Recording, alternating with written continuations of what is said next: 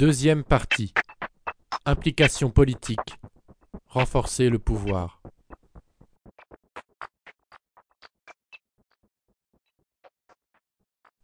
L'étude historique des intelligences artificielles, depuis leurs racines cybernétiques jusqu'à leur reformulation comportementaliste dans le deep learning, montre que ce dernier participe majoritairement d'une vision utilitariste du corps social. Bien qu'il se révèle très puissant pour traiter de larges jeux de données, le deep learning soulève plusieurs problèmes majeurs. De façon générale, loin d'être une technologie neutre et en retrait des structures de pouvoir, telles que les États ou les entreprises, le deep learning les prolonge et les renforce. Les exemples d'applications immorales des IA ne manquent pas, comme le profilage des goûts et génération de contenu personnalisé, comme le fait Netflix depuis 2017, l'analyse de parcours utilisateurs au sein de contextes marchands, ou la détection de passagers ivres, comme le fait Uber depuis 2018. Tout cela participe d'une pensée techno-solutionniste, comme le dirait Morozov.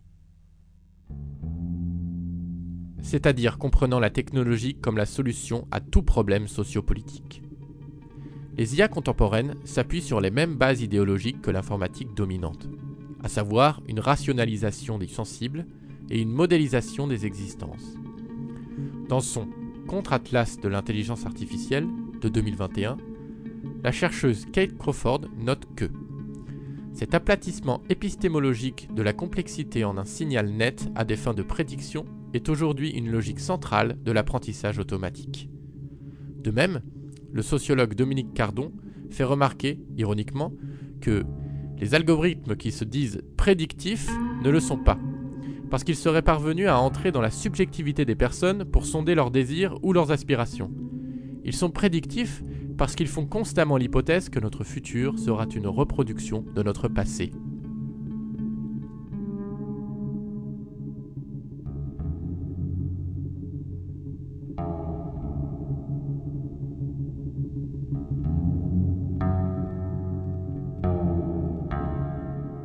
En raison du fait qu'ils sont principalement constitués de contenus collectés en ligne, les jeux de données du deep learning emportent et renforcent des biais sociaux notamment vis-à-vis de la représentation des genres et des personnes autochtones et racisées, qu'on appelle aussi les BIPOC.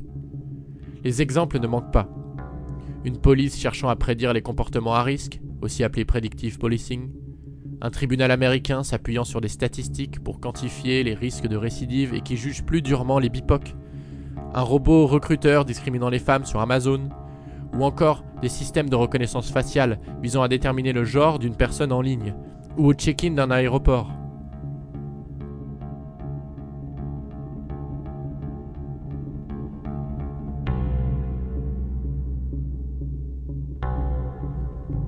Ces mécanismes de discrimination embarqués, d'autant plus puissants qu'ils sont invisibles, peuvent avoir de lourdes conséquences sur des populations déjà marginalisées.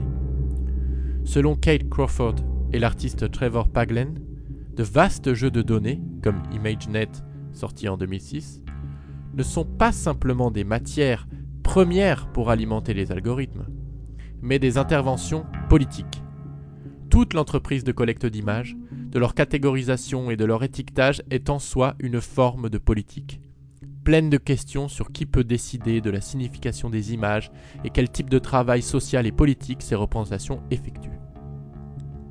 La demande d'éthique adressée au machine learning, à supposer qu'il puisse être modélisé, peine à s'aligner aux diverses régulations et valeurs des États-nations.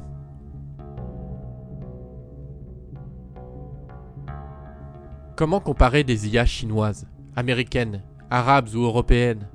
Faut-il œuvrer à décoloniser leurs patterns La plupart des chercheurs et chercheuses en machine learning travaillent pour les GAFAM, Google, Amazon, Facebook, Apple et Microsoft, et leurs avatars asiatiques, BATX, Baidu, Alibaba, Tencent et Xiaomi. Seuls acteurs à même de les rémunérer, de collecter des données et de les computer, ce qui ne fait que renforcer leur hégémonie. Communément reconnu comme l'inventeur de l'apprentissage profond, l'ingénieur Yann LeCun, sous la houlette de Facebook depuis 2013, la même année où son directeur de post-doctorat Geoffrey Hinton rejoint Google, développe par exemple des traitements d'analyse d'images et de conversation renforçant l'architecture toxique de cette plateforme publicitaire aux 2 milliards d'utilisateurs et utilisatrices.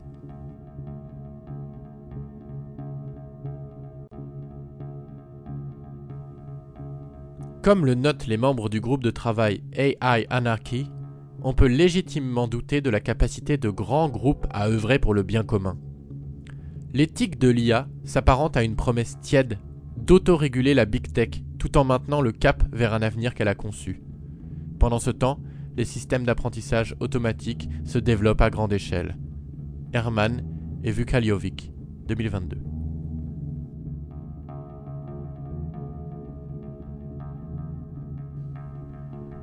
En raison du caractère opaque des technologies du deep learning, personne, y compris les programmeurs et programmeuses, ne sait exactement comment fonctionnent les programmes ainsi générés.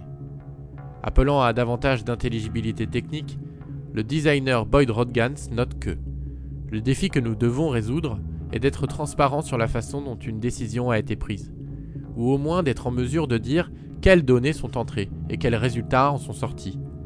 Si vous achetez un produit au supermarché, vous pouvez lire ce qu'il contient et comment il a été produit. Si le fossé entre les humains et les technologies est trop grand, cela devient effrayant. Ce paradigme de l'opacité engendre un problème de responsabilité, puisqu'il devient impossible d'imputer la faute à quelqu'un ou quelque chose. Qui ou quoi faut-il blâmer quand un programme tue une personne hospitalisée pour avoir formulé un mauvais diagnostic, ou quand une voiture autonome renverse un humain?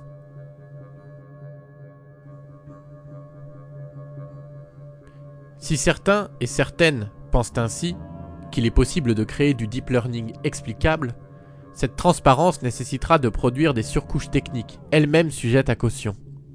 De façon plus générale, le sociologue Benjamin Brayton voit dans la multiplication de la superposition des couches de programmes, aussi appelées stacks, l'émergence d'un léviathan numérique à même de remplacer toute autre forme de gouvernance et de souveraineté.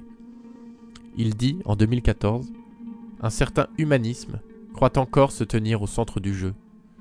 Nous devons abandonner l'exigence selon laquelle toute intelligence artificielle, arrivant à la sensibilité ou à la sapience, doit se soucier profondément de l'humanité. Il s'agit de savoir si, sous couvert d'efficacité, le design doit se lier à une conduite technique qui travaille contre nous en faisant de l'inintelligibilité un prérequis à l'optimisation. Le deep learning et le machine learning se présentent la plupart du temps sous une allure dématérialisée, faisant fi du lourd écosystème tant technique, comme les data centers ou même l'extraction de métaux rares, qu'humain, nécessaire à son fonctionnement. Derrière les robots, le deep learning ne peut pas fonctionner sans ceux que le sociologue Antonio Casilli appelle les travailleurs et travailleuses du clic, à savoir des prolétaires du Sud Global chargés de trier les données collectées. De par leur efficacité, les réseaux de neurones se présentent comme la seule modalité possible de l'IA. Or, la confusion de l'intelligence avec les sciences statistiques et la pseudo-autonomie de ces technologies doivent être questionnées. Il est en effet notable que l'intelligence artificielle ne vise qu'à simuler une compréhension restreinte de l'intelligence humaine, qui ne fasse et ne puisse que fonctionner, comme dans les champs du nudge ou du neuromarketing. Les IA contemporaines participent de l'idéal d'un fonctionnement continu du psychisme humain et minore d'autres approches, comme la psychanalyse, qui au contraire se base sur la notion de dysfonctionnement.